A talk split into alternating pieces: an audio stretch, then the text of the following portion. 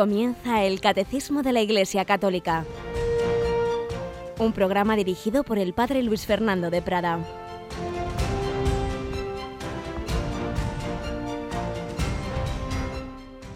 Alabados sean Jesús, María y José.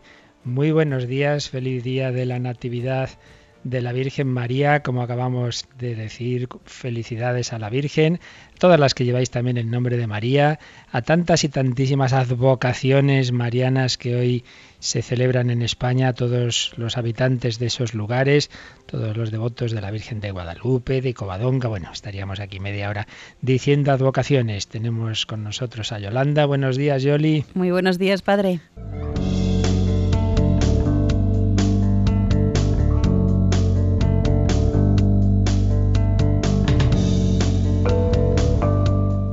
Seguimos, querida familia de Radio María, en este día especial, este programa especial, por un lado, de felicitación a María, por otro lado, de pediros ese regalo de cumpleaños a la Virgen en forma de donativo a su radio.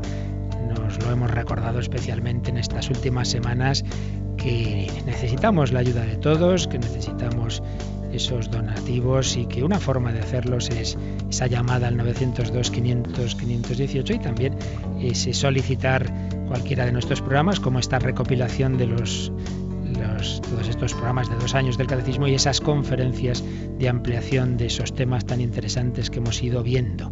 Muchos estáis llamando, ahí siguen nuestros voluntarios atendiendo el teléfono 902 500 518, pero en el ratito, en la media hora que nos queda, vamos a ya a seguir, a empalmar con el punto en el que estábamos del catecismo porque os hemos recordado precisamente lo que hemos visto hasta ahora, esos fundamentos, el querigma, el cómo se compuso el catecismo, el, inicio del catecismo, razones para creer en Dios, Dios que se revela y luego ya hemos entrado en el credo y hemos visto esos primeros artículos. Creo en Dios Padre Todopoderoso, Creador del cielo y de la tierra. Pero ya a partir de junio entramos en la en, los artículos de Cristología, la parte más bonita, sin duda, de toda nuestra fe, porque ¿qué es lo específico del cristiano? Que creemos en Jesucristo, que creemos no solo en el Dios creador, en el Dios que nos ama desde lo alto, por así decir, sino en el Dios hecho hombre, que Dios se ha hecho hombre. Ese es el misterio que vamos a ir desgranando en las próximas semanas. ¿Cómo, cómo es esto? ¿Es Dios? ¿Es hombre? ¿Es una sola persona? ¿Son dos naturalezas? De esto vamos a ir hablando. Pero empezábamos siguiendo al catecismo pues viendo los títulos de Cristo. Estuvimos ya viendo cómo, cómo se llama a Jesús en, el, en, el, en la Biblia, ya en las profecías del Antiguo Testamento y sobre todo en el Nuevo.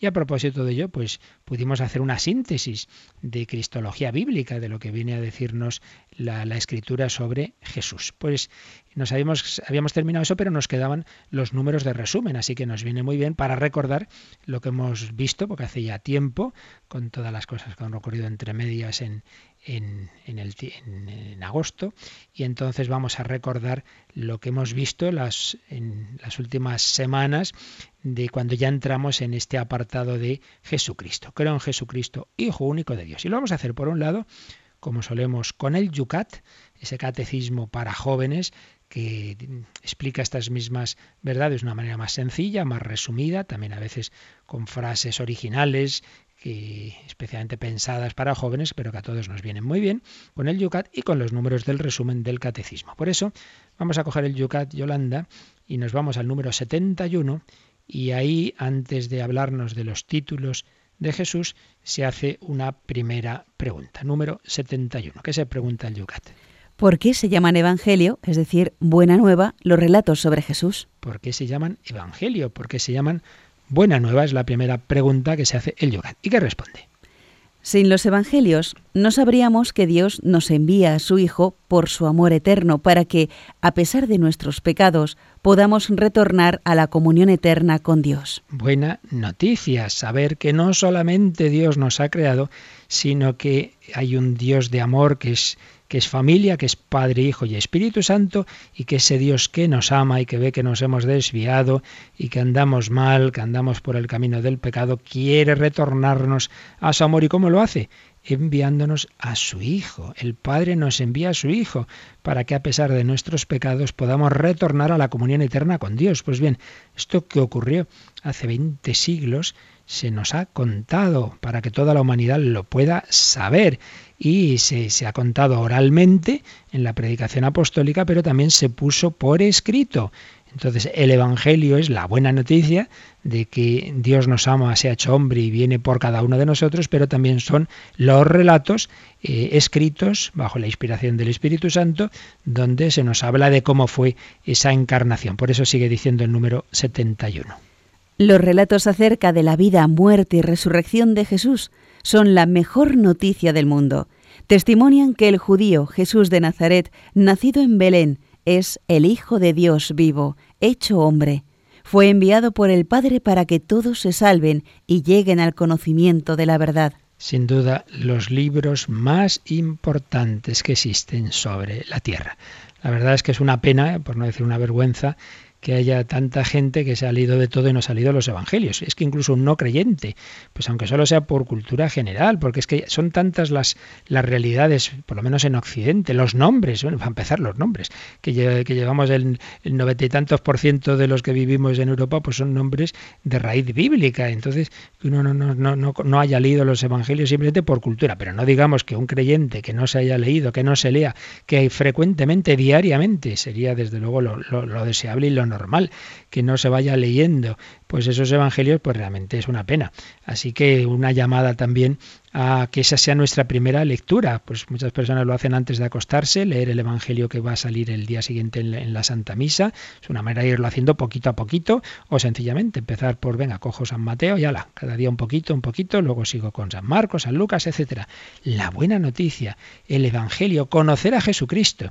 Y el Yucat pone al margen, a veces citas, como digo, especialmente pensando en, el joven y en el hombre de hoy, interesantes. Por ejemplo, aquí nos viene una de Rousseau, que no es que fuera precisamente un católico muy devoto en absoluto, y que sin embargo, pues leyendo la vida de Jesús, pudo decir lo que está ahí puesto. ¿Lo ves, Yolanda? En, al margen tenemos una cita de Rousseau.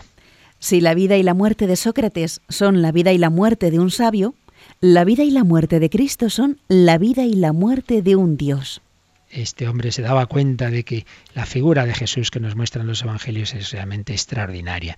No es la de un hombre cualquiera, es realmente la de un Dios, vaya, la de Dios, la de Dios hecho hombre. Por tanto, un primer número del Yucat que nos viene bien para recordar que podemos conocer a Jesús a través de los evangelios, que evangelio significa buena noticia, la buena noticia del amor de Dios. Pero vamos ahora ya, volvemos a nuestro catecismo y en el catecismo habíamos visto hasta el número 451. Habíamos estado viendo esos distintos títulos eh, con los que se llama a nuestro Salvador. Habíamos visto, hablado de, del nombre de Jesús, del nombre de Cristo, del Hijo único de Dios y del título de Señor, del título de Señor. Y entonces aquí a continuación eh, vienen cuatro números de resumen, ya sabéis que el catecismo muy pedagógicamente, después de explicar las cosas con detalle, pues las resume, ¿verdad? Las resume. Entonces nos va a dedicar un número a cada uno de estos títulos, Jesús, Cristo, Hijo de Dios y Señor. Pero antes de leer eso, vamos a, a, leer algo que también lo hacemos con frecuencia, y es que en estos magníficos libros que nos dejó de regalo intelectual, doctrinal y espiritual el Papa Benedicto XVI, como teólogo, no como Papa en realidad, Joseph Ratzinger, pues ya lo dice que esto no es un acto de magisterio, estos libros Jesús de Nazaret, que el Papa Francisco muchas veces ha recomendado, pues tiene un capítulo también en, en, el volumen segundo, que en realidad fue el primero que se publicó, que se titula Nombres con los que Jesús se designa a sí mismo. Entonces vamos a resumir lo que aquí dice eh, Joseph Ratzinger Benedicto XVI. Nos recuerda, por un lado, que en la tradición cristiana básicamente los que se han usado han sido tres. Cristo, significa Mesías, Kyrios, o Señor, y Hijo de Dios.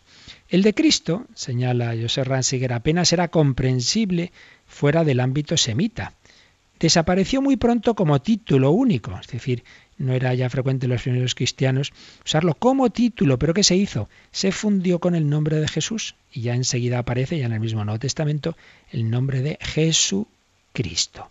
Cristo se une a Jesús, Jesús es nombre propio, el nombre propio que se le puso a, nuestro Señor, mientras que Cristo es, es Mesías, ungido, es un nombre de, de, misión, cuál era su misión. Entonces, claro, nos explica Benedicto XVI, la palabra que debía servir de explicación, Cristo, el Mesías, el ungido, se convirtió en nombre, lo cual encierra un mensaje muy profundo. Él es una sola cosa con su misión. Su cometido y su ser son inseparables. Por eso, con razón, su misión se convirtió en parte de su nombre. Es decir, claro, eh, Jesús es el ungido por el Padre para salvarnos, es el Cristo. Entonces, pues eh, eso es, el sentido de, su, de que venga a la tierra. Por tanto, es lógico que lo que indica su misión, Cristo, entre a formar parte de su nombre propio, que es una evolución muy normal, unir Jesús y Cristo, y queda ese nombre incomparable, el nombre por el que han vivido, sufrido, luchado muerto, dado testimonio, el nombre por el que en este mismo momento, cada cinco minutos, un cristiano muere por el nombre de Jesucristo. Nombre incomparable, nombre precioso, los nombres más bonitos, Jesucristo y María, nuestra Madre, Jesucristo. Pues bien, nos habla aquí Benedicto XVI de ese nombre, el nombre de Cristo que queda unido al de Jesús, y nos habla también de los títulos de Quirios y de Hijo. Quirios, Señor e Hijo, ambos, eh, señala en su libro, apuntaban en la misma dirección, la dirección de indicar que estamos hablando no de un hombre cualquiera, sino que estamos hablando de alguien de naturaleza divina. La palabra Señor, como aquí hemos explicado ya muchas veces, eh, se usó en la traducción griega del Antiguo Testamento para eh, poner en lugar de Yahvé o de otros nombres de Dios, pues lo que ponía la traducción griega, que se llama de los 70, que hicieron los judíos, pues usaban el título de Kyrios, Señor. Donde se decía Yahvé en el original hebreo, ponían eh, el Señor. Y en otros muchos lugares. Es el título más habitual para hablar de Yahvé, de Dios, en el Antiguo Testamento. Pues bien, está claro que al aplicar Señor a Jesús, los cristianos, por un lado, dicen es que Jesús es Dios, pero por otro lado lo distinguen del Padre. Normalmente se va a usar Señor para Jesús y eh, Dios o el Dios o Ceos o, o, directamente Dios Padre, pues para el Padre, porque por un lado eh, sabemos que, Jesús es Dios, pero lado no es la misma persona que el Padre. En fin, esto ya lo, lo vimos en su momento, aquí simplemente lo recordamos a propósito de lo que dice Benedicto XVI. La palabra Señor eh, se usaba como sinónimo del nombre de Dios y por tanto ahora al aplicarlo a Jesús incorpora a Jesús a su comunión ontológica con Dios. ¿Qué quiere esto decir? Pues que Jesús no simplemente es que manifieste a Dios, que esté unido más o menos a Dios, no, no, es que su ser, ontológico quiere decir eso, ser, su mismo ser es un ser divino. Ese título lo declaraba como el Dios vivo que se nos hace presente. También la expresión Hijo de Dios lo unía al ser mismo de Dios. Aquí vienen las discusiones que se han dado a lo largo de, los siglos, con diversas herejías, de decir, bueno, pero es hijo de Dios en un sentido de una especial cercanía a Dios. Dice, no, no, no, no simplemente es eso, sino que está unido a Dios de tal manera que es igual a Dios, como dice ya el famoso cántico de que recoge San Pablo en su carta a los filipenses, que aquí también hemos comentado varias veces y lo seguiremos haciendo porque es un texto fundamental. Entonces, cuando surgió una herejía, que veremos los próximos días, que negaba esa real divinidad de Jesús, pues se dio el primer gran concilio ecuménico de la Iglesia, el concilio de Nicea, año 325. Y entonces dicen, no, no, no, ¿qué es eso de que Jesús es medio Dios? No, no, es Dios de Dios, luz de luz, Dios verdadero de Dios verdadero, es consustancial al Padre, homoousios tu patria en griego. Es en nuestra credo lo que hemos traducido de la misma naturaleza del Padre, de la misma sustancia del Padre, que es, que es tan Dios como el Padre. Eso está implícito en ese título de Jesús. Pero luego está otro título Aquí también dedicamos bastante tiempo, que aunque no está explícito en lo que nos pone aquí el catecismo, es muy importante, porque es además como Jesús se solía llamar a sí mismo, que es la expresión del Hijo del Hombre, del Hijo del Hombre. El Hijo del Hombre tiene que sufrir, eh, será crucificado, el Hijo del Hombre vendrá entre las nubes del cielo, el Hijo del Hombre tiene poder para perdonar pecados. Recordáis que Jesús es como se solía llamar a sí mismo. Y es muy significativo que en cambio la primera comunidad cristiana apenas usa este nombre. Solo lo usaba Jesús para sí mismo. Los cristianos no lo van a usar, lo cual nos indica que ciertamente era absolutamente histórico eh, que lo usara Jesús porque luego en cambio los cristianos no lo van a usar porque se entendía menos, no, no se entendía mucho. Lo explicamos con calma en su momento, pero vamos a resumir rápidamente algunas de las cosas que Benedicto XVI dice sobre este nombre, sobre este título de, del Hijo del Hombre, que para empezar él señala que solo lo encontramos en el Nuevo Testamento en boca de Jesús con una única excepción.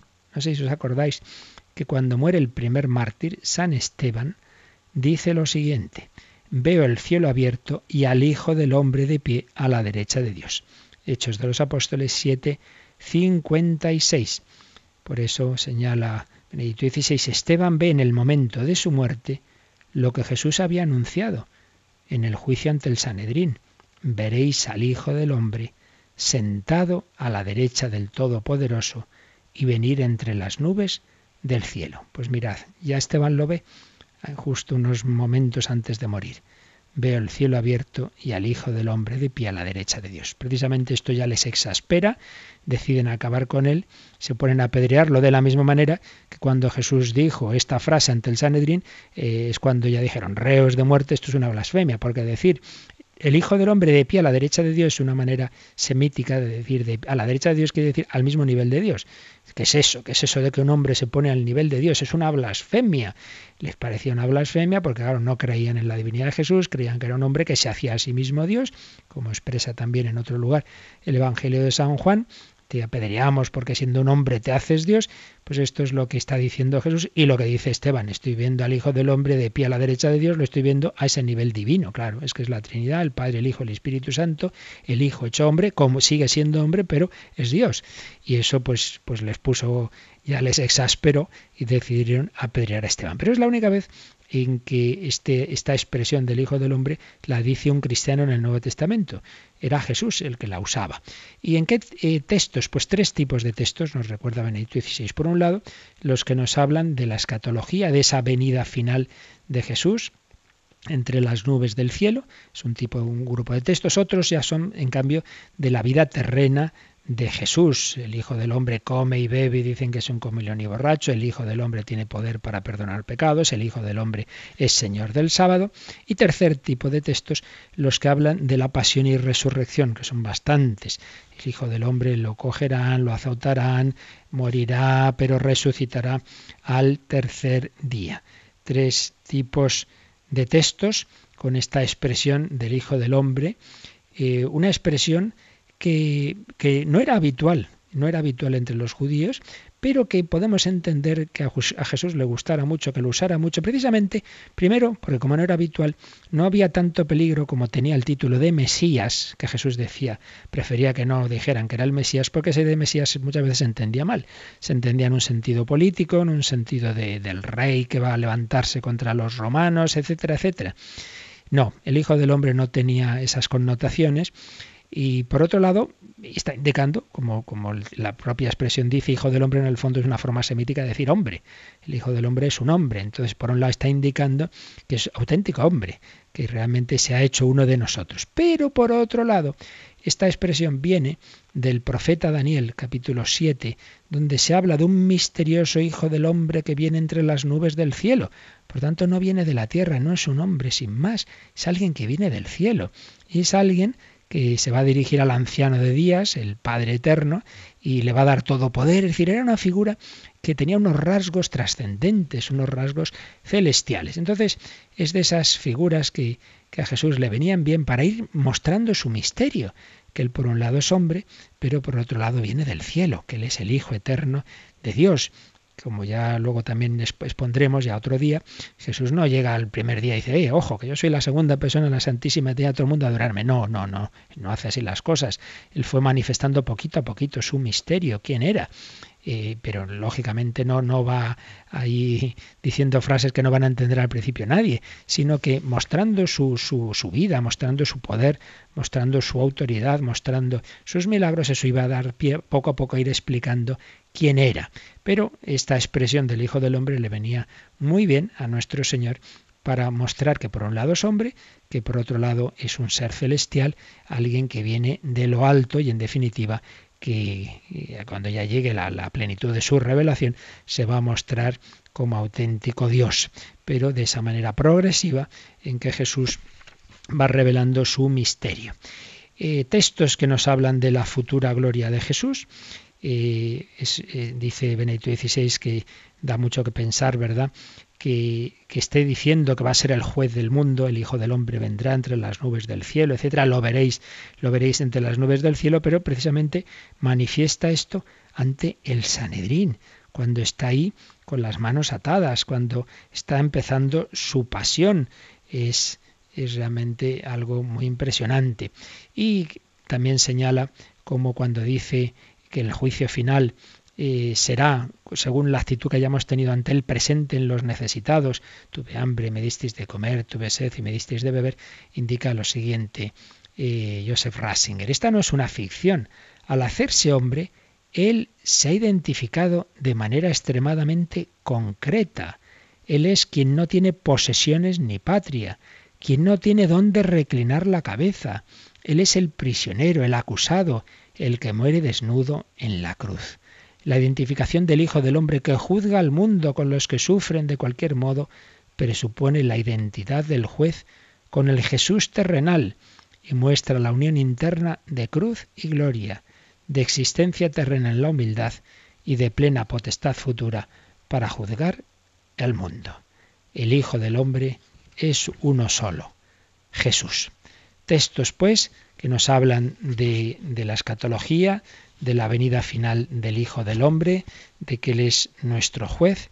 Textos también que nos hablan de su vida terrena, de cómo Jesús, cuando por ejemplo cura al paralítico, y le dice tus pecados quedan perdonados y empiezan a decir, pero ¿quién puede perdonar pecados más que Dios? Jesús dice, para que veáis que el Hijo del Hombre tiene poder en la tierra para perdonar pecados, coge tu camilla, levántate y vete a tu casa. Ya empezaba a manifestar ese poder divino que él tenía, solo Dios puede perdonar pecados y solo Dios puede hacer el milagro de devolver la salud a ese paralítico. Entonces señala Benedicto XVI, si Jesús atribuye ese poder al Hijo del Hombre, es porque da a entender que tiene la misma dignidad que Dios y que actúa a partir de ella. Y precisamente esta reivindicación de su divinidad le llevará a la pasión. Y en tercer lugar, tercer grupo de textos, los preanuncios de la pasión. Y aquí hay un texto muy importante en Marcos 10:45 que siempre debemos recordar y meditar. El Hijo del Hombre no ha venido para que le sirvan, sino para servir y dar su vida en rescate por todos. No ha venido para que le sirvan, sino para servir y dar su vida en rescate por todos. Y aquí el texto del Antiguo Testamento que está de fondo no es ya Daniel, sino un texto muy importante que la Iglesia lee todos los años el Viernes Santo. Los cánticos del siervo de Dios sufriente de Isaías 53. Ese siervo de Yahvé que ofrece su vida en expiación por los pecados del mundo entero. Por eso señalaba Benedicto XVI que Jesús, que por un lado se identifica con el futuro juez del mundo, por otro lado se identifica con el siervo de Dios, que padece y muere. Y no, no son cosas contrapuestas, porque el servir es la verdadera forma de reinar y nos deja presentir algo de cómo Dios es Señor. Nos habla del reinado de Dios, en la pasión y en la muerte, la vida del Hijo del Hombre se convierte también en proexistencia, en existir para los demás. Se convierte en liberador y salvador para todos, para todos los hijos de Dios dispersos. Realmente es impresionante. Por eso, en esta, en, este, en esta expresión, este título del Hijo del Hombre, es que está un poco todo el misterio de Jesús, que es hombre, que es Dios, que será nuestro juez y que da la vida, ha dado la vida por todos nosotros. Aquí se fusionan la visión de Daniel sobre el Hijo del Hombre, que ha de venir sobre las nubes del cielo, con las imágenes del siervo de Yahvé, que sufre por todos nosotros. Es por ello un título muy importante, muy bello, que, que debemos pues meditar ante Jesús. Tú, Jesús, eres mi redentor, mi salvador, te has hecho hombre por mí, por mi amor. Y concluye este capitulito del, libro Jesús de Nazaret, eh, o mejor dicho, este apartado de, este libro de Jesús de Nazaret del Papa Benedicto XVI, eh, diciendo que Jesús vivió conforme a la ley y a los profetas. Consideró su propia existencia y su obra como la unión y el sentido de ese conjunto de profecías que había en el Antiguo Testamento. Y en la expresión Hijo del Hombre descubrimos la esencia propia de la figura de Jesús, de su misión y de su ser. Por un lado proviene de Dios, es Dios, pero por otro lado precisamente así, asumiendo la naturaleza humana, es portador de la verdadera humanidad. Me has preparado un cuerpo, dice a su Padre según la carta a los hebreos, transformando así las palabras de un salmo en las que se dice, me abriste el oído. Jesús tiene un cuerpo, Jesús escucha la voluntad del Padre y Jesús se ofrece por todos nosotros y nos llama a seguirle. Y así mm, tendremos una nueva humanidad y así podremos llegar eh, al cielo, pues de donde Él vendrá, entre esas nubes del cielo, para juzgar a vivos y muertos. Bueno, pues esto es algo de lo que está implícito en ese título, que ya en su momento vimos con más calma, pero me parecía que era bueno que lo recordáramos, pues precisamente siguiendo estas enseñanzas tan autorizadas de Benedicto XVI en su libro Jesús de Nazaret. Pero vamos a, antes de terminar, a leer por lo menos el número 452 del Catecismo, donde ya sí que nos va a resumir el primer nombre del que nos ha hablado el propio Catecismo, que es el nombre de Jesús. Así que leemos que dice el Catecismo en el 452. El nombre de Jesús significa Dios salva. El niño nacido de la Virgen María se llama Jesús, porque Él salvará a su pueblo de sus pecados. No hay bajo el cielo otro nombre dado a los hombres por el que nosotros debamos salvarnos. Así pues, el nombre de Jesús, el que hemos aprendido de pequeñitos, mira, ese es Jesús, es el niño Jesús, pues ya lo sabemos, pero nos lo recuerda aquí el catecismo. ¿Qué significa Jesús? Yahvé salva, Dios salva. Pues también, fijaos cómo en una palabra está el misterio de Cristo. Por un lado es Dios, por otro lado es un nombre humano, un nombre que, llevaban eh, compatriotas y contemporáneos de Jesús y que llevamos hoy, llevan hoy muchas personas, pero por otro lado indica la salvación. Es Dios que viene a la tierra a salvarnos, a salvarnos. De hecho es lo que le dice el ángel el ángel a la Virgen y a San José, Él salvará a su pueblo de sus pecados. Por eso le tenéis que poner ese nombre de Jesús, porque nos salva. ¿De qué nos salva? De los pecados. Los pecados de los que no podemos salvarnos a nosotros mismos. Yo no consigo quitarme de mí mismo por mis fuerzas la soberbia, el egoísmo, la ira, la lujuria. Yo no puedo. Jesús sí puede. Y esa es la raíz de todos los males. Porque luego sí, liberación de esto, del otro, pero si es que al final las guerras, las injusticias, todo vienen de corazones heridos, de corazones codiciosos. Si no, no, si no se nos cura el corazón de, de esas heridas de pecado, ya podemos hacer aquí pactos, reuniones, eh, revoluciones, que al final los mismos perros con distintos collares. La principal salvación, la raíz de todas, es la que va a la raíz de los males. Y la raíz de los males es nuestro pecado. Y el único salvador, el único que puede hacerlo es el propio Dios, Dios hecho hombre. Por eso cita de, una, de un discurso de San Pedro, que recoge los hechos de los apóstoles, que aparece aquí en este número del catecismo, que nos acaba de leer Yolanda, no hay bajo el cielo otro nombre dado a los hombres por el que nosotros debamos salvarnos. Por tanto, nos vamos a quedar aquí en este nombre de Jesús, pero vamos a ver también cómo dice esto el Yucat, como lo dice el Yucat. Eh, Jesús, el nombre de Jesús, llave salva, hemos visto cómo lo resume el catecismo, pero vamos a ver cómo lo, lo resume el Yucat en el número 72, Yolanda, 72 del Yucat. ¿Qué significa el nombre Jesús? Jesús en hebreo significa Dios salva. En los Hechos de los Apóstoles dice San Pedro, Bajo el cielo no se ha dado a los hombres otro nombre por el que debamos salvarnos. Todos los misioneros, en el fondo, llevaron a los hombres esta noticia. En este caso, como veis, Yucat viene a decir lo mismo que el catecismo, añadiendo esta frasecita muy bonita, todos los misioneros en el fondo que han llevado. O sea, ¿qué lleva un misionero cuando va otro país? A veces hoy día los niños son misioneros, pues ayudar a, los que pasan hambre. No, no, no, no es eso. misionero no va simplemente eso. Por supuesto, hace todo el bien que puede, no faltaría más. No faltaría más. Si uno está muriendo de hambre, claro que le va a hacer todo lo posible para darle de comer, pero lo principal del misionero no es eso. La iglesia no es una ONG, sino anunciar al Salvador, anunciar a Jesús, anunciar que hay alguien, Dios, que se ha hecho hombre para salvarnos, para salvarte. Y por cierto, en el margen del Yucat parece otra cosa que es bonita recordarla, ¿no? Y es que los primeros cristianos perseguidos bajo el Imperio Romano tenían una especie de, a veces de contraseñas y de, nombres y de símbolos para identificar aquí estamos, aquí está un cristiano. Y uno de ellos era un pez. ¿Y eso por qué? Pues porque la palabra pez en griego, ischis, eh, cada una de sus letras, cada una de sus letras eh, significaban lo siguiente. La primera la I, Jesús, Jesús. La segunda la C, Cristo, Jesús, Cristos. La tercera TH, CEU, de Dios, Jesucristo, de Dios, porque la siguiente es Hijo, Jesucristo, Hijo de Dios, y la última la S, Soter, Salvador. Fijaos qué bonito. Las iniciales de la palabra pez en griego, de la palabra istis, significan Jesucristo, Hijo de Dios, Salvador. Por eso podemos encontrarnos en las catacumbas dibujos de peces. Ajá, ¿qué significa el pez?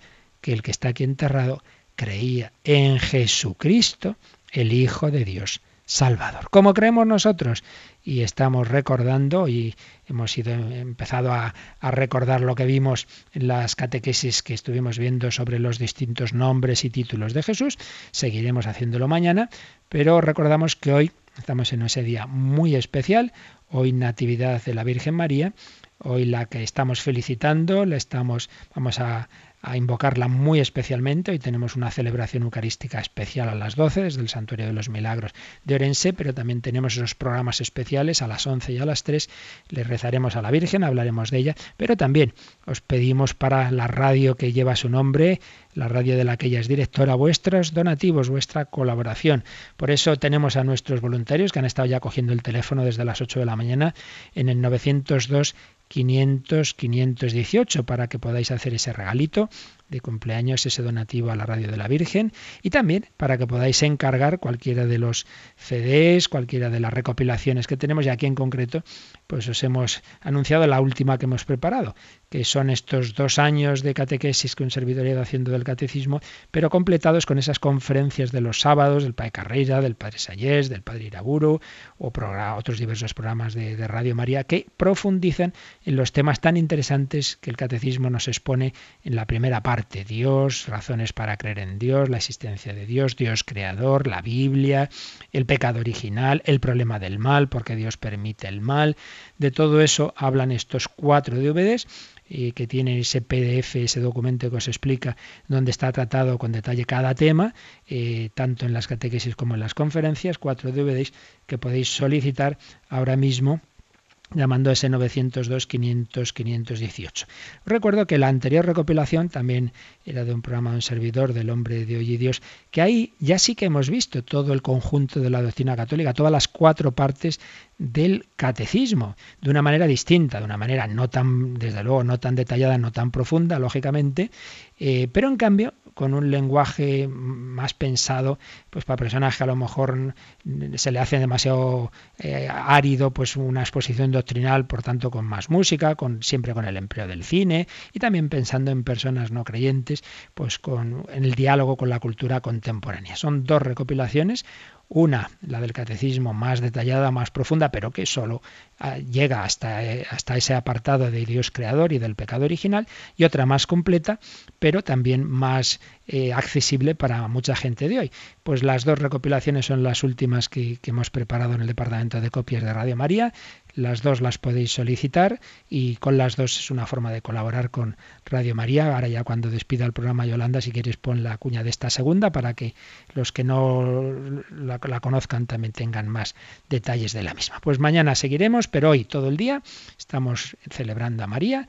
Nos volvemos a encontrar a las 11. La bendición de Dios Todopoderoso, Padre, Hijo y Espíritu Santo, descienda sobre vosotros. Que paséis un feliz día de la Virgen María.